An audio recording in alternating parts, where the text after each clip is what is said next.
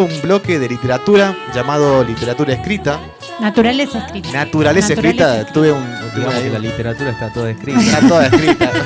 Tuve, perdón, un acto fallido. Naturaleza escrita.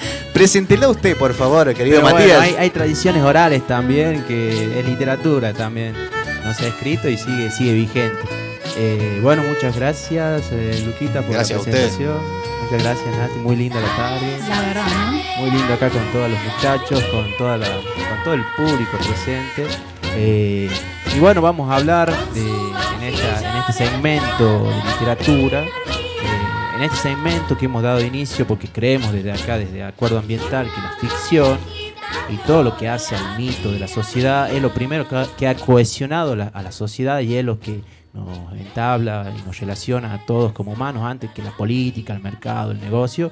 Eh, los mitos y las fantasías que genera la literatura y la ficción es lo que nos da una identidad a todos y por eso todos tenemos distintos, distintas tradiciones en el mundo y, y es el poeta y los pensadores los que resguardan nuestras, nuestro legado y nuestra, nuestra cultura. Así ¿eh? es, las, las historias que nos contamos. Exactamente, somos las historias que nos contamos y las palabras que, que hablamos, ¿no?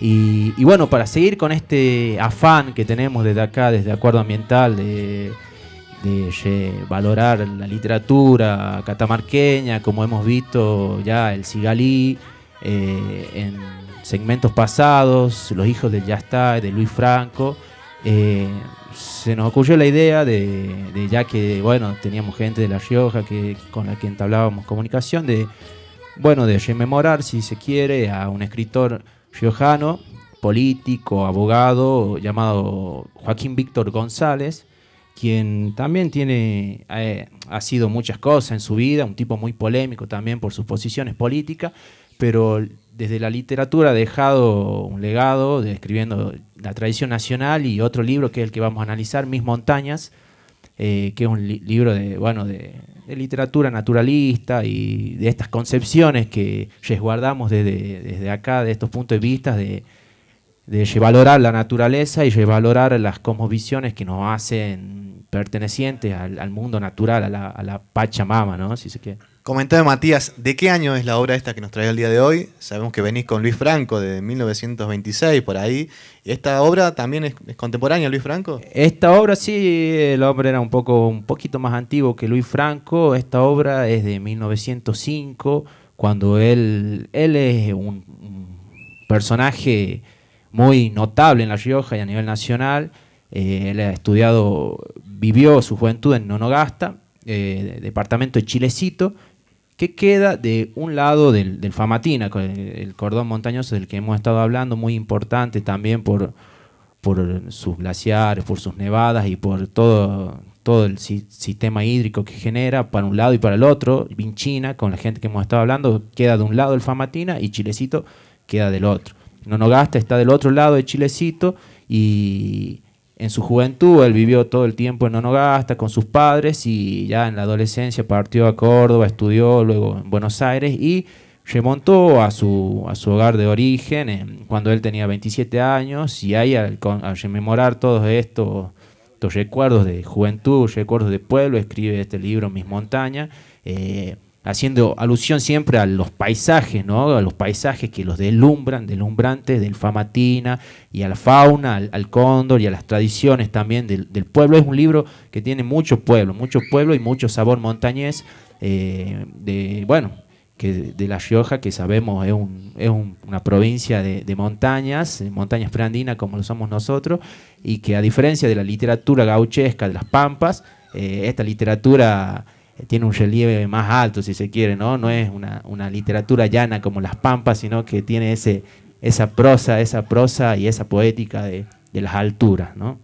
Más matices, digamos, más colores. Exactamente, exactamente. Eh, demuestra esa, ese relieve, esa tridimensionalidad, si se quiere, de, de la- del paisaje entrecortado por las grandes cumbres. Eh, y bueno, hablemos un poco, si se quiere, si queremos, de, de Joaquín Víctor González como personaje. Está bueno traerlo al caso porque el hombre fue ministro de Nación, ministro del Interior, escribió muchos tratados sobre co- constitucionales y también fundó la Universidad Nacional de La Plata. en La Plata, se lo, se lo recuerda mucho al riojano Joaquín Víctor González. Y, a su vez también, un dato de color político, si se me permite la digresión política. Se le permite, por Muchas gracias. Eh, eh, Víctor González ah, realiza la primera reforma como ministro de, de. Por eso decía que es un tipo polémico, ¿no? Porque ha pertenecido a este orden conservador que gobernó eh, la nación argentina al principio del siglo XX. como ministro de Roca amplió un poco la, participación electoral después de, este en este orden conservador que era tan eh, selectivo, tan censitario, como se llama a esa, a esa participación que está sesgada y que está eh, confinada a un cierto segmento de la población, eh, amplió y generó la primera reforma electoral en 1902 y gracias a esa reforma electoral que luego fue anulada por Quintana en 1905, accede a la primera banca de diputados, el primer eh, diputado por el movimiento socialista en toda Sudamérica. Así que eh, nada menos que Alfredo Palacio accede porque lo que hace es eh, dividir en circunscripciones uninominales, lo que eran antes circunscripciones plurinominales, y cada circunscripción elegía un solo diputado. Palacio accede a la banca por la circunscripción nada menos que de la, de, la Boca, ¿no? que era ese, esa boca de obreros ahí que llegaba que recién llegado y bueno, ahí había mucho, mucho movimiento social, mucho socialismo, mucho anarquismo. Así que el hombre accede gracias a esta, a esta reforma electoral que realiza Joaquín Víctor González como ministro. Bueno, para hablar un poco del, del, personaje, ¿no? Buenísimo, porque hasta el día de hoy no tenía ni idea quién era el Joaquín B. González de la calle. O sea, así te lo digo, ¿no? O sea, Joaquín B. González, creo que hay una calle en, cada pueblo argentino. En todos lados hay una calle y bueno, uno se cruza esas calles y dice, ¿quién, quién, será, este hombre? ¿Qué hizo? Algo hizo, algo, bien o mal. Bueno, por lo visto hizo bastante. Hizo, hizo. Por lo menos escribió el, libro este que vamos, del que vamos a hablar, eh, Mis Montañas, el cual se refiere a toda esa paisajística de, de las montañas, a todo esa, ese paisaje que es el Chilecito, a la a la vera de, la montaña esta enorme que es el Famantina, un cordón montañoso, ¿no? Y del cual él realiza un viaje, retorna a su pueblo, realiza un viaje y comienza a rememorar eh, todas estas cuestiones de pueblo, todas las tradiciones, eh, escribe sobre la chaya, escribe sobre el cóndor, escribe sobre las cuestiones de las escuelas en, en su pueblo, en Nonogasta, y sobre la, fauna que él encuentra y todos eso, esos recuerdos se revitalizan ahí en, las páginas de mi montaña. Eh, y si quiere, bueno, hablamos un poco sobre, sobre algún pasaje, sobre alguno de estos. ¿Qué es lo que más te, atrajo de, descubrir ¿no? la obra de...? Eh, está, muy buena, escrita muy... Para el tiempo me, gusta la, escritura que tiene el, loco, es muy, muy acertado, poético si se quiere, pero me, me, atrapó y, y, lo que me, me, gustó también fue cuando, porque bueno, yo he estudiado mucho tiempo en, en La Rioja, ¿no? Y, y conozco un poco las tradiciones, lo que me gustó fue el, el, el, tratamiento que hace de la chaya, la chaya un gran, una gran una festividad, digamos, de, Alta festichola, Alta festichola. Eh, y, y, bueno, ahí te da un poco la idea de cómo, cómo nace esta festividad, ¿no? Porque uno por ahí no, no conoce bien o por ahí conoce, bueno, la leyenda de la, de la niña Chay y, la, y toda la leyenda que, que, digamos, da, da forma a la, a la leyenda, pero en, en, realidad, ¿por qué se da la festividad? Bueno, ya él cuenta, el, eh, Joaquín Víctor González, cómo es el tema de la chaya, eh, por lo menos en su pueblo, que en diciembre, cuando comienza el estío, cuando comienza el sol y comienza a, a madurar el algarrobo, la gente, esta gente que, eran descendientes directos de los pueblos originarios de, esos lugares, deja sus hogares y se interna en el monte.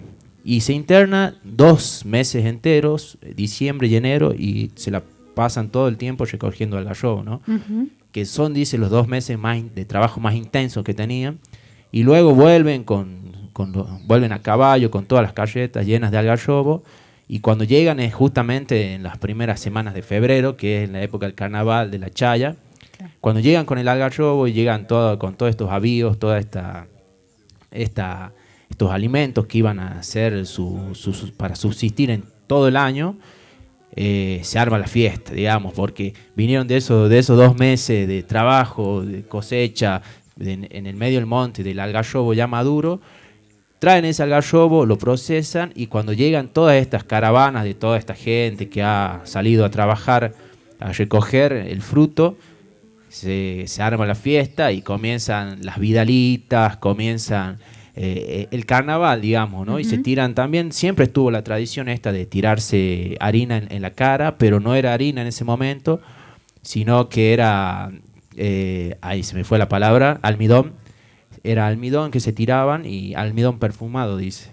Así que en un sobrecito de almidón ellos iban y se tiraban en la cara y bueno, y todo esto que, hablamos también de, del, cortejo entre hombres, el, baile nupcial, ¿no? de, del chango y la chinita, es parte de la tradición también, de la pelea entre el hombre y la, mujer que se tiran la harina en la cara, esto eh, ya formaba parte ahí en ese momento del cortejo entre el hombre y la mujer y bueno, todas estas tradiciones, ¿no? permitime, pero hace unos días salió en algunas páginas esto de que las chinitas ahora le ponen glitter en la cara en las marchas. Mirá, mirá como la conexión ahí desde ponerse almidón tirarse almidón en las caras. Almidón perfumado. O ah, después pasan harina con, todo, ¿no? Sí, no, hemos. Parece que después, no sé en qué momento se habrá transformado en harina la cosa, pero la harina tiene su problema de que después de putrefacción, digamos, ¿no? En un momento ya comienza a alargar un poquito de dolor. Eh, me ha tocado caminar a las calles de La Rioja dos días después de la chaya y y el olor, eh, el olor está, está, pero bueno, la chaya como tradición es algo hermoso, me encanta a mí. Para eso, para eso le están las ramitas de albahaca, como para tapar un poquito. Conoce la chaya, conoce la chaya, mi compañera no, no, y estando tan cerca, Mira, voy a hacer una promesa, este año voy a ir. Con todo lo que nos contó ahora, me parece que está buena introducción ahí para conocer una festividad de ese tipo, ¿no? Vayan a la Chaya, vayan a la Chaya, es muy lindo, pero vayan dispuestos a tomar vino. a tomar vino y, me dijeron bien cubierta, tratar de taparse el pelo ah, no, un sí. No, no, dispuesta a todo. Apuesta a, que todo. A, que te ensucien y a tomar vino. Esas son las dos condiciones para ir a la Chaya y a pasarla bien, ¿no? Y a escuchar mucho folclore. Perfecto, tremendo. Bueno, invitamos a, la, aquí, a la audiencia que nos está escuchando en este momento, a quienes están presentes también aquí viéndonos y escuchándonos. Si quieren hacer alguna pregunta, aprovechar que está este bloque de naturaleza escrita de Matías si quieren, tienen alguna consulta acerca de esta obra. Igual nos vas a, dar un, fraseo, nos vas a contar un poco más acerca de este... Sí, seguimos, seguimos. Eh, ¿Querés empezar ahí? Después, eh, si quieren preguntarnos sí, algo. Que, que griten, que insulten, hagan lo que quieran. ¿eh? No va a ser la primera vez. Eh, no, y... y bueno, bueno, vamos a, vamos a ir finalizando. Si quiere, esta es muy bueno el libro para leerlo, para, para interpretarlo, para para rescatar esto de, la, gente esa que vivió en esos tiempos, de Joaquín Víctor González, que era un descendiente directo de, Nicolás Dávila, quien fue uno de los que realizó la expedición de una de las seis columnas que atravesaron los Andes cuando, cuando el ejército argentino invadió al mando de San Martín, eh, Chile. La expedición Celada Dávila fue una muy importante que partió desde la, desde la Rioja y y al mando de nada menos que Nicolás Dávila, quien es el bisabuelo de Joaquín Víctor González, ¿no? Cómo están las conexiones políticas ahí siempre, siempre entrecruzando todo. Y otro dato de color muy interesante es que luego de todo esto, porque Joaquín Víctor González no le tiene nada de aprecio a Facundo Quiroga, que es un, otro prócer riojano, eh, es la, batalla del puesto muy interesante, un, un hecho muy interesante históricamente, porque Nicolás Dávila, quien es su bisabuelo, era, fue gobernador después del proceso de independización de la nación y al ser gobernador él estaba en una coalición con Facundo Quiroga y en eso Facundo Quiroga se va a las campañas, va a esas guerras civiles, a, batallar ahí y cuando vuelve se da que habían nombrado en comandante de armas al hermano de Dávila y que habían trasladado la capital a, a Famatina, a un lugar donde no tenía tanta adhesión Facundo Quiroga, así que viene con todo su ejército y lo desafía en una batalla y Facundo Quiroga y entre Dávila acuerdan para que no haya mucho llamamiento de sangre, eh, enfrentarse a un duelo eh, cuerpo a cuerpo, mano a mano, digamos. Bien, valiente. eso, eran los, eso eran los políticos de antes. no mandar al pueblo a que se peleen. Y, deciden que el combate va a ser a lanza. A lanza y, en eso, bueno, luchan. Facundo Quiroga recibe una herida en, en el muslo y, pero al principio, pero después eh, termina ganando, digamos, y, Miguel Dávila, que era el hermano de Nicolás Dávila, termina muerto por la, por la lanza de Facundo Quiroga, y de ahí pasa a ser eh, Facundo Quiroga el tigre de los llanos y a tener el poder político y el peso político que tuvo hasta, hasta su muerte en Barranca Yaco, ¿no? Eh, bueno, eso era un antecedente de la familia de este muchacho Joaquín Víctor González, que se contrapone a la, postura federal, ¿no? no es un tipo federal, es más unitario que nada, y, y detesta a Facundo Quiroga porque lo mató a, bueno, al hermano de su bisabuelo. De, es una lucha ahí interna que había. Y todo el proceso este de toda la familia de él, cómo vivió también la época rosista, lo cuenta muy bien ahí en el libro porque era una, eh, una época de la, de la mazorca que venían y te, y te y te acuchillaban, te degollaban y, si no pensabas igual o no estabas de acuerdo con lo que ellos llamaban el tirano, ¿no? Rosas. Bueno, existieron dos contrapartes de la historia, siempre los federales y los unitarios, ¿no? Acá el Joaquín Víctor González es la parte de, que está desarrolla desde su visión de niñez como su padre se debía esconder en, la, en, en el monte, como siempre estaba a la espera de que llegue su padre, de que que no entendía y cómo fue entendiendo eso después en la adolescencia, después de verlo preso a su padre y que a su madre siempre triste, angustiada, eh, cómo había sido la persecución que habían sufrido su, familia ¿no? por parte de, Rosas y del gobierno, no gobierno, sino que era el gobernador de la provincia de Buenos Aires y de la Mazorca, ¿no? ese, ese ente, ese organismo militar o paramilitar que se encargaba de ajusticiar esto, que no pensaban como Mati, vos sabés que me llama mucho la atención de las obras que nos venís trayendo. Em, esta eh, como generación, por ahí, más allá de que, bueno, tienen sus diferencias, ¿no? Su, diacronía, pero eh, de, personajes políticos, ¿no? De, de fuertes conexiones con, con, lo que estaba pasando, digamos, en la capital, con los procesos no diríamos nacionales, porque todavía la nación estaba en formación, pero justamente con, estos procesos históricos tan importantes y, de gran escala, y cómo, con, lo que, con lo que pasó con Luis Franco también que nos contabas, cómo van retomando esos territorios de sus niñeces eh, en ese momento que están llevando adelante las discusiones políticas, ¿no? Me parece eh, una cosa re interesante que por ahí en la historia queda eh, oculto, queda un poco como borrado al lado de eh, las acciones que llevan adelante a través de, no sé, la firma de documentos. Y cómo, em, cómo ves vos esta, estas reminiscencias, estas remembranzas que tienen estas personas eh, en sus actos políticos y en la formación del Estado-Nación. Claro, exactamente. Por ahí muchas veces a cada personalidad se lo reduce a eso, a la, firma de, a la firma de un tratado, a la firma de un sello, a San Martín que cruzó los Andes. Pero está bueno recalcar eso, que cada, cada persona tiene una visión que ha formado en toda su vida a partir de toda su, su vivencia y todas, todo lo que ha transitado, ¿no?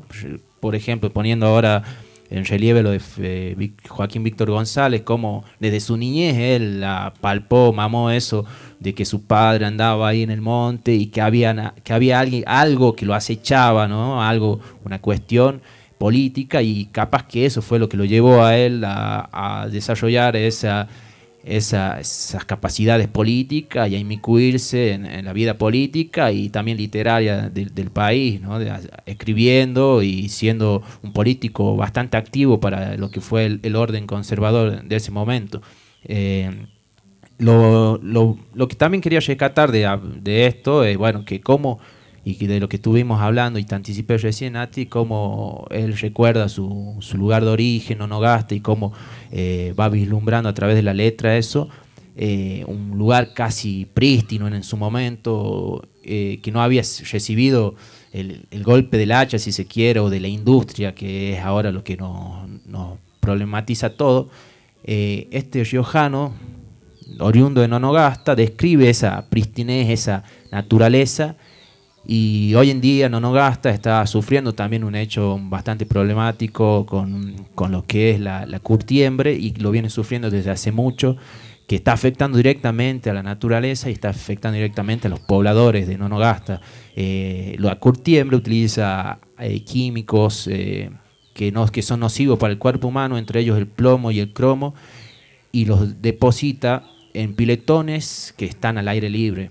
Nunca ha desarrollado eh, una infraestructura que sea adecuada para, la explotación. Es la, el, gran, la gran queja que se realiza de, los pobladores no nogasta, eh, que tiene altos niveles de, cáncer y, cuestiones de malformación en, los embriones y, muchos problemas en la salud que trae esto, ¿no? Que esta curtiembre que está asentada en el pueblo natal, en el pueblo originario de, este escritor, Joaquín Víctor González. Bien, muy bien. Bueno, tremenda, tremendo blog que me parece eh, que nos ha traído el día de hoy de este escritor riojano. La verdad que, muy interesante, no, solo acerca de la obra, sino bueno, cómo has podido completar y complementar eh, con, toda su historia, destacando como personaje. Así que bueno, Aquí mm, queremos eh, invitar nuevamente si quieren hacer alguna pregunta.